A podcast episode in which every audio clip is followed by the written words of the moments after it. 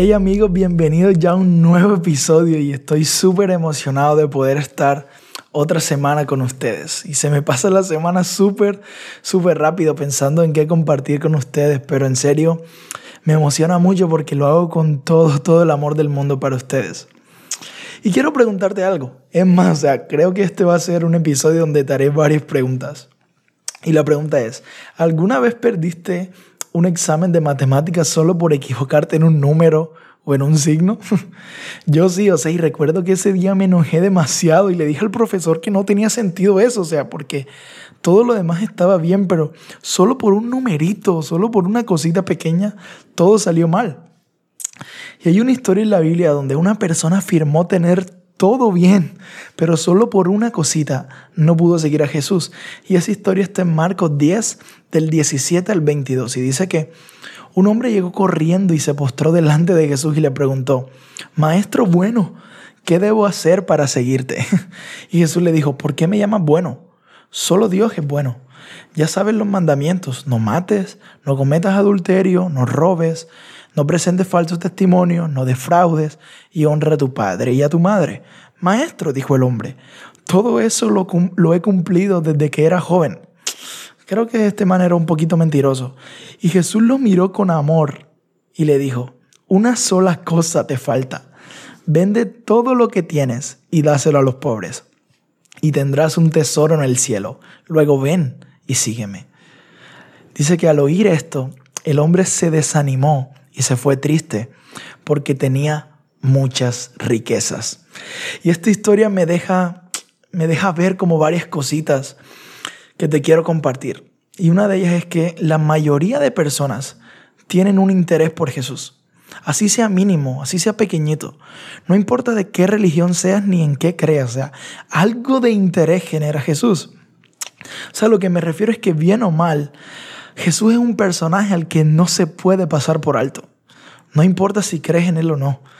Yo estoy seguro de que la mayoría de personas están inquietos con algo que le han dicho de Jesús. O sea, porque literal Jesús genera esa inquietud, porque yo no sé si tú crees el mensaje de Jesús, pero que a nosotros nos digas que hay alguien que murió por nuestros pecados, que perdona todos nuestros errores, o sea, nos debe dejar como una cosquillita en el estómago.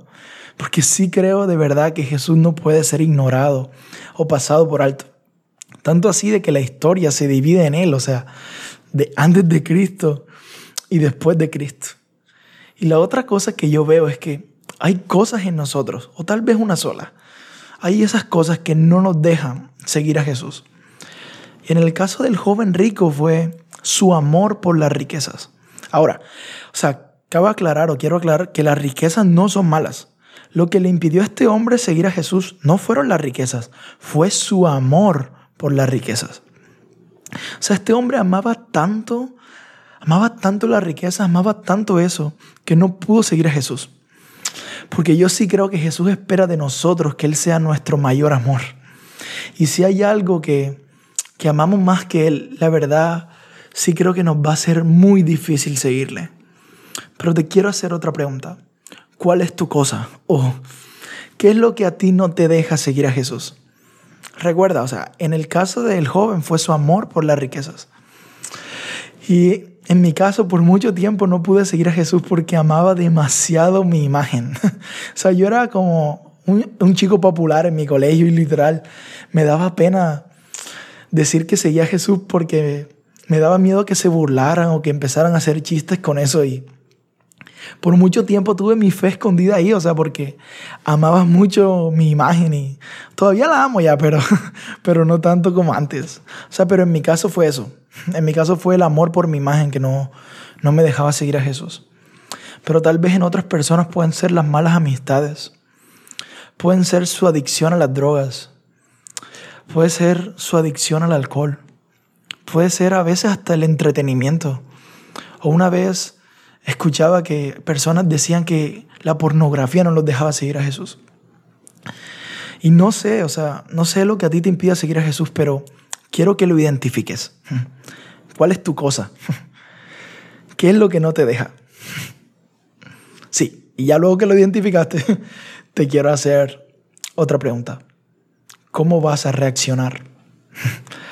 ¿Vas a hacerlo como el joven rico que se fue porque amaba más las riquezas que a Dios? ¿O vas a ser de esas personas que dicen, ¿sabes Jesús? O sea, me cuesta demasiado porque yo amo esto. Pero decido seguirte porque sé que tú tienes un camino mucho mejor. Y mira, no sé por qué, pero yo estoy seguro que si el joven rico viniera a hablar con nosotros, nos diría que se arrepiente tanto de haber, como, de haber negado esa invitación a Jesús.